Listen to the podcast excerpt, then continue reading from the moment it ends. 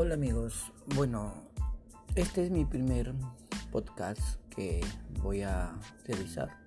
Mi nombre es José María Samaniego, soy especialista en diseñar y elaborar proyectos de robótica.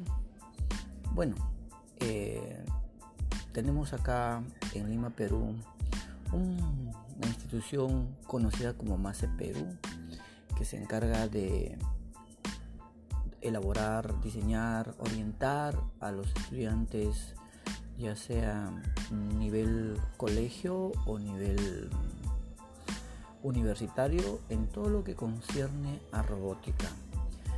Bueno, lo primero que voy a decir es cuál es la diferencia entre robótica y mecatrónica. Es una pregunta que muchos lo hacen, pero al mismo tiempo tiene varias respuestas. Bueno, entre todas, la mejor respuesta que yo puedo encontrar y que a mí, por los años de experiencia que yo tengo, es que ambos tienen un mismo campo de estudio. Ambos se dedican a un solo fin, que es justamente elaborar proyectos que sean automatizadas. Y esto lo hace la robótica y la mecatrónica. Por lo tanto, podemos decir que robótica y mecatrónica tienen el mismo fin y el mismo campo de trabajo. Muchas veces en países occidentales, llámese en Europa utilizan la palabra mecatrónica. Y acá nosotros en los países de América Latina usamos la palabra robótica.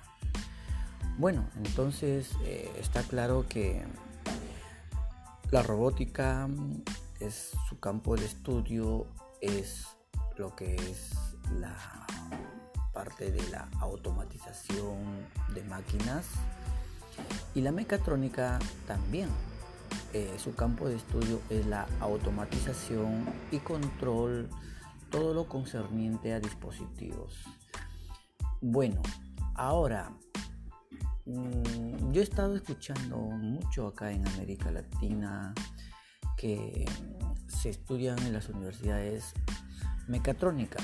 Por ejemplo, yo soy egresado de la Universidad Nacional de Ingeniería de Lima, Perú. Y en el año 92, cuando estuve estudiando, por primera vez llega esta especialidad como mecatrónica. Y de ahí, cuando hicieron una exposición para promocionar la facultad de mecatrónica, trajeron los primeros dispositivos robóticos entonces, eh, cabe recalcar que mecatrónica implica robótica y robótica implica mecatrónica. Entonces, eh, los dos van de la mano, no se pueden desligar, no se pueden separar. Y estés donde estés estudiando robótica, va a significar que estudies mecatrónica. Y si estudias mecatrónica, va a significar que estudias robótica.